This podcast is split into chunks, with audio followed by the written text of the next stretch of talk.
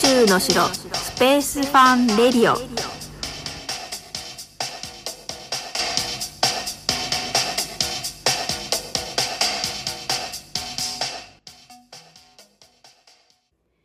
はい始まりました。宇宙の城スペースファンレディオです。今日は2021年2月3日水曜日立春ですね。昨日散々痛くて集中力低下のもとになっていた胃なんですが今日はね痛くはないんですけど違和感はありますねまだね。何ですかね。こう昨日はですねバナナ2本と水ぐらいで過ごしたんですね、まあ、ちょっと安静にしようと思って。でもねもう最後の最後夜 主人があの肉を焼きましてもうねちょっとなんだろうミニステーキって感じのあのちょっと厚い肉なんですけど美味しそうでもう。子供たちご飯にのせてそれ食べさせてたんですけど私の分もですね焼いてくれて。うんそしたらもうやっぱ食べないわけいかないじゃないですか。もうちょっと放置したらね美味しくなくなっちゃうのはもうわかるのでねついもうすっごい噛み砕いて食べました。食べたんかいって感じですけど。そうなんです。食べちゃったんですよ。でもねそこはそんなにお腹は痛くなくなっててまあねそのままあの数時間後に寝たんですけどまあ今日ねまだちょっと違和感はあります。まあいろいろねこんなんですけど考え事とかもしてましてちょっと精神的な部分もあるのかななんてちょっとねまあか弱い乙女を演じて見ちゃったりもしてるんですが。はい、スペースエデュケーターの小笠原直子です。また来ましたよ。週の真ん中、水曜日ね。毎週毎週本当に早いです。まず一日が本当に早いですね。今朝、宇宙飛行士の野口聡一さんが豆まきしている動画と、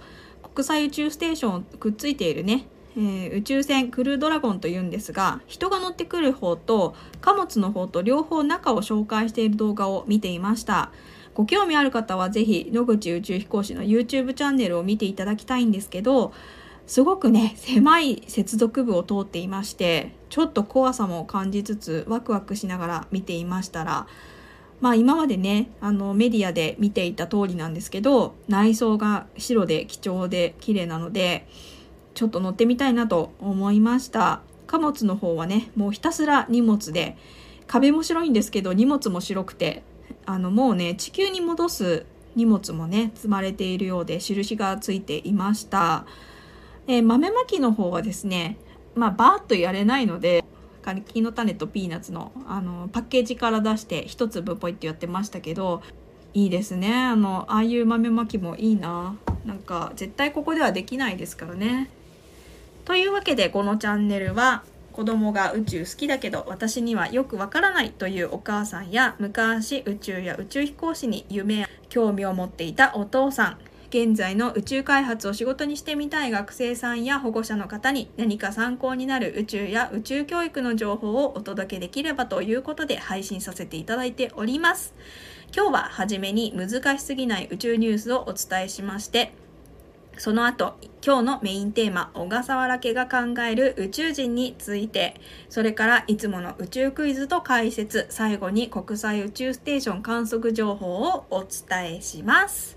では、早速、難しすぎない宇宙ニュースから参りたいと思います。まずは、ファッションの話題からです。NASA の宇宙服やスペースシャトルからの着想でデザインされたコンバースの新作スニーカーが3月に発売します。新作の名前はオールスター100スペーススーツハイなんですかね ?HI なんですかね？と、スターバーズスペースシャトルということで、スペーススーツの方はハイカットタイプで全体的に白を基調にくるぶしの外側に NASA のロゴ内側にコンバースのスターが入っていまして周辺に鏡文字があしらわれていてさりげなくおしゃれが詰まっています。ソール部分がブルーとホワイトがありデザインもちょっとずつ違うんですけどスペースシャトルの方はローカットで人類初のスペースシャトルコロンビア号をイメージしてアレンジされています。こちらも白が基調でソールや紐部分えー、靴の内部ですねの部分が黒になっていてスペースシャトルの色味になっています。スターバーズのシルバーの星と2本のラインがとってもこれがねおしゃれなんですね。ほんと細部にあちこちこだわりが見えますのでチェックを入れてみてください。これ一見ね普通に売ってそうなカラーリングではあるんですけど分かる人には分かるこだわりは他にないと思いますとてもかっこいいです鏡文字なんですけど船外活動服に、えー、まあ、自由にね身動きが取れない中なので、えーと、腕のところに鏡がついていまして胸の辺りの、えー、まあ何ですかねこう装置を見るんですね。字が書いてあるところをそういう風に見てで、えー、調節したりとかいろいろやるんですけどそれをねあしらっているということなんですね。実際鏡文字というかこう鏡で文字を見るってすごい不思議な感じです。脳が混乱しちゃってすごいね。うん。あのそこで字を書くのも結構難しいんですね。よくワークショップとかでやってるんですけど、うん、ちょっとね一回やってみていただきたいんですけど分かる人には分かるという先ほども言いましたがこだわりがあります。すごい目の付けどころがいいなと思いました。とってもかっこいいです。では次のニュースで朝日新聞デジタルから一部抜粋します。アメリカの大富豪が今年10月以降に宇宙船を貸し切って民間人のみで4人で地球周回旅行するとアメリカの宇宙開発企業スペース X が1日に発表しました。過去にロシアのソユーズ宇宙船で民間人が宇宙旅行した例はありますが訓練を受けた宇宙飛行士がいない旅行は初めてとなります。4人は国際宇宙ステーションには寄らず自動操縦で地球を周回し2日から4日後に帰還するということです発表によると宇宙船を貸し切ったのは決済情報処理会社シフトフォーペイメンツを創業したジャレド・アイザックマンさん37歳だそうで他に3人を招待し10月以降にアメリカ・フロリダ州のアメリカ航空宇宙局ケネディ宇宙センターからファルコン9ロケットで飛行します。宇宙船は野口宇宙飛行士が乗っていたものを再利用し、基本は自動操縦ですが、緊急時対応の訓練も受けるそうです。これは金額は公表されていないらしいんですが、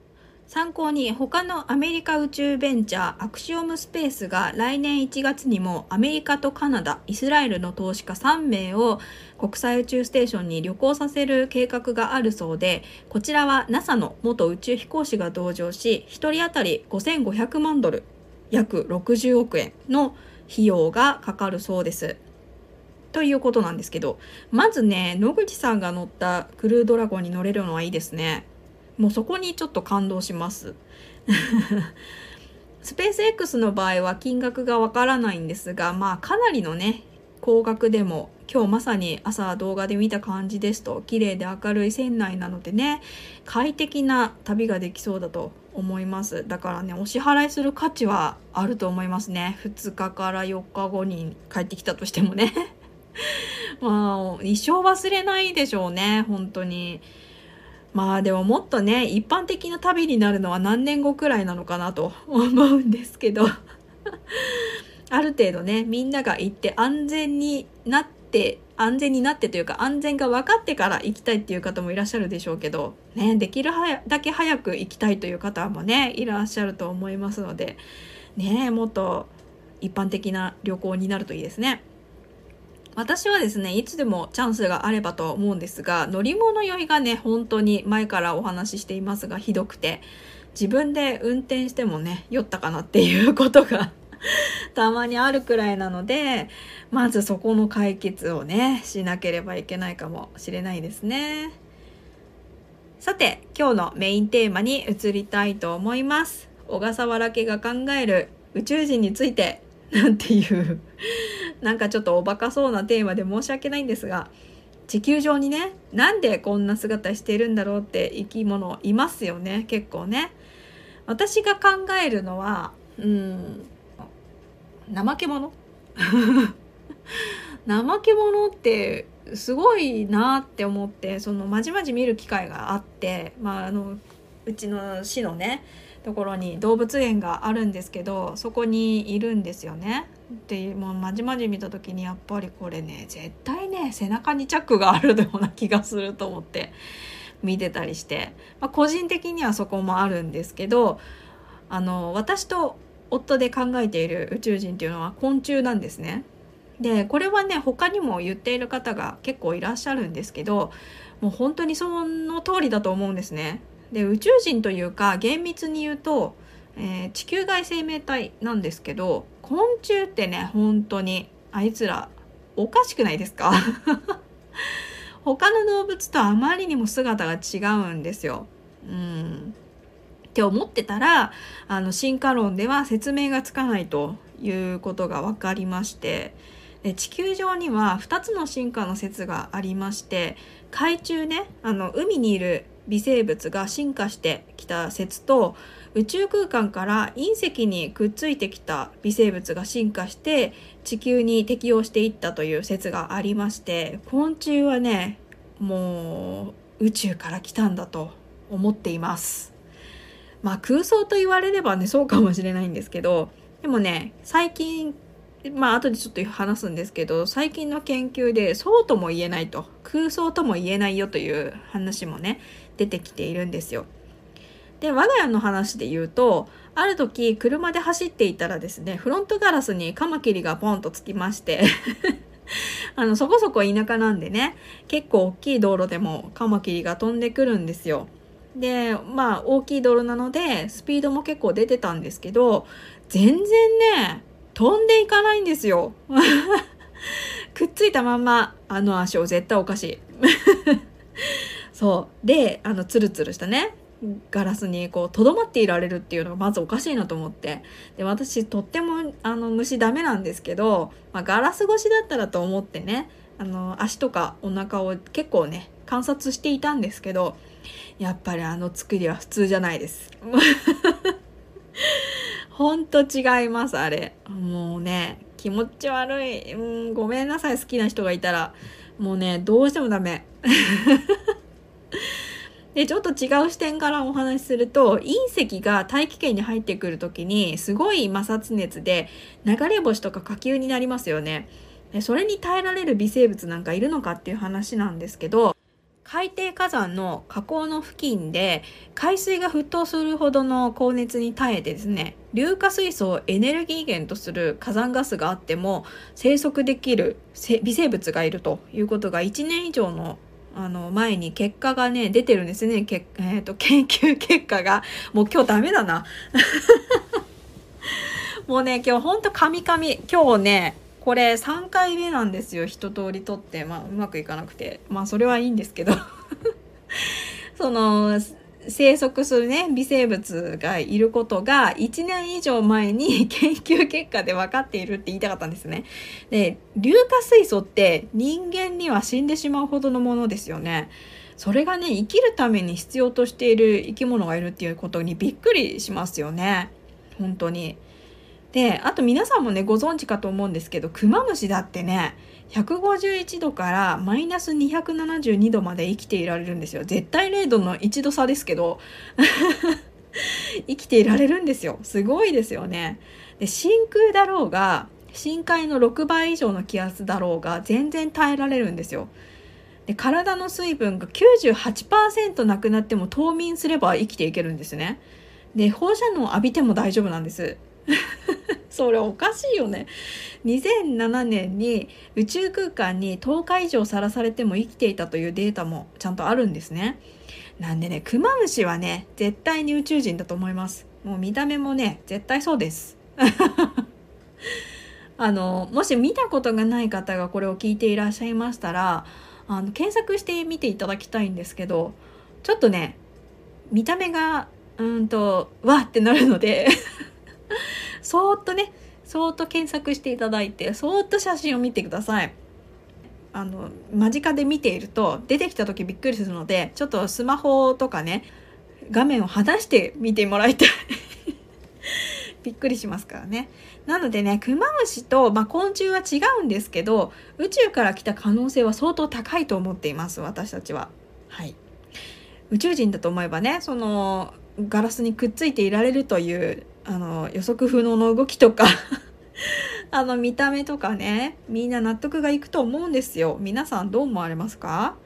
私は絶対ねあれは宇宙人だと思います。もうあの確かなエビデンスがなくてねふわふわとした話で申し訳ないんですけど絶対そうだと思う。そしてですねあの宇宙から帰ってきた宇宙飛行士さんもあの何日間かが地球に帰ってきて隔離されますよね。であれも一応何て言うんですかね菌がないかどうかとかねそういうのも見ているので宇宙にね必ずそういう微生物というか菌はあると思うんですよ。うん、ねだからそこからね進化していくっていう説はなあながち嘘ではないと思います。はい まあ私はねこう思うよとか僕はこうだよみたいなご意見がありましたらお聞かせください。お待ちしております。ではここで宇宙クイズに参ります。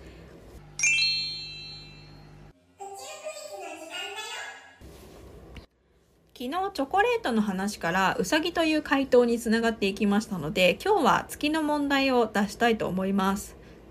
まあ毎日ねクイズを考えているとネタがよくわかんなくなってきちゃうのでこういう風にね連想ゲーム的な考えで出している場合もあります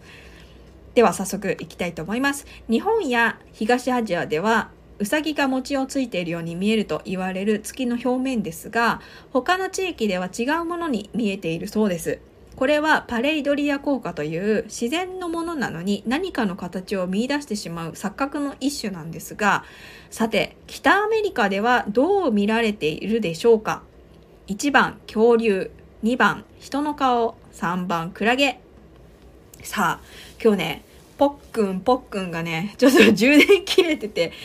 出てこないのですいません。あのじゃあ54321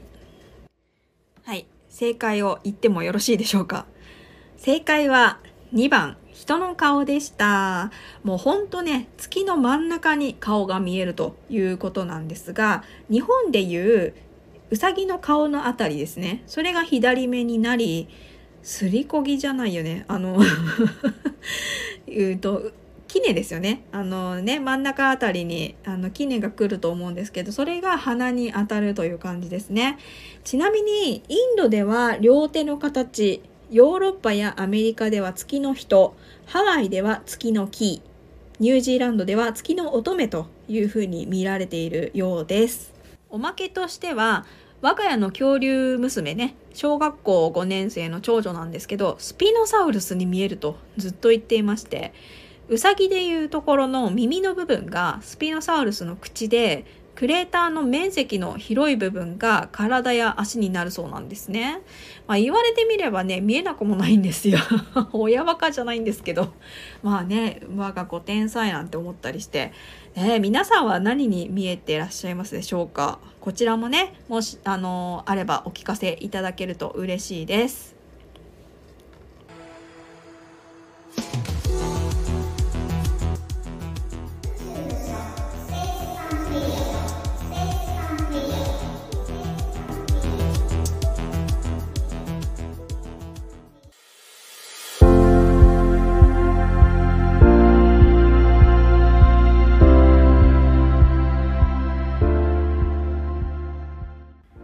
の城スペースファンレディオをお聞きの皆さんにお知らせです。日本宇宙少年団東松山分団が宇宙の自習室として開催している東松山宇宙科学ルームをご紹介します。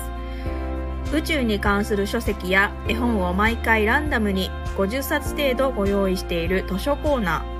ー。隕石や化石宇宙食など宇宙に関する展示から顕微鏡体験や科学遊びができるミニ科学館。いろんな種類のボードゲームやカルタなどのカードゲームの館内貸し出し。宇宙服のレプリカを試着できたり小さいお子さんも遊べる宇宙のおもちゃもあります。現在2月7日までの緊急事態宣言解除までは開催を自粛しております。代わりにオンラインでの宇宙工作ラボを企画しています。また一番直近のリアル開催は2月20日13時30分から市内活動センターです。少人数予約制、消毒、マスク完備しておりますが、ご予約の皆様にも感染防止のご協力をお願いいたします。東松山市民以外の方ももちろんご利用いただけますので、自由に外出できるようになりましたらご予約をお待ちしております。予約については2月20日以降のご予約を受け付けております。東松山宇宙科学ルームの詳細については、日本宇宙少年団東松山分団か東松山宇宙科学ルームで検索してください。皆様にお会いできる日を楽しみにしております。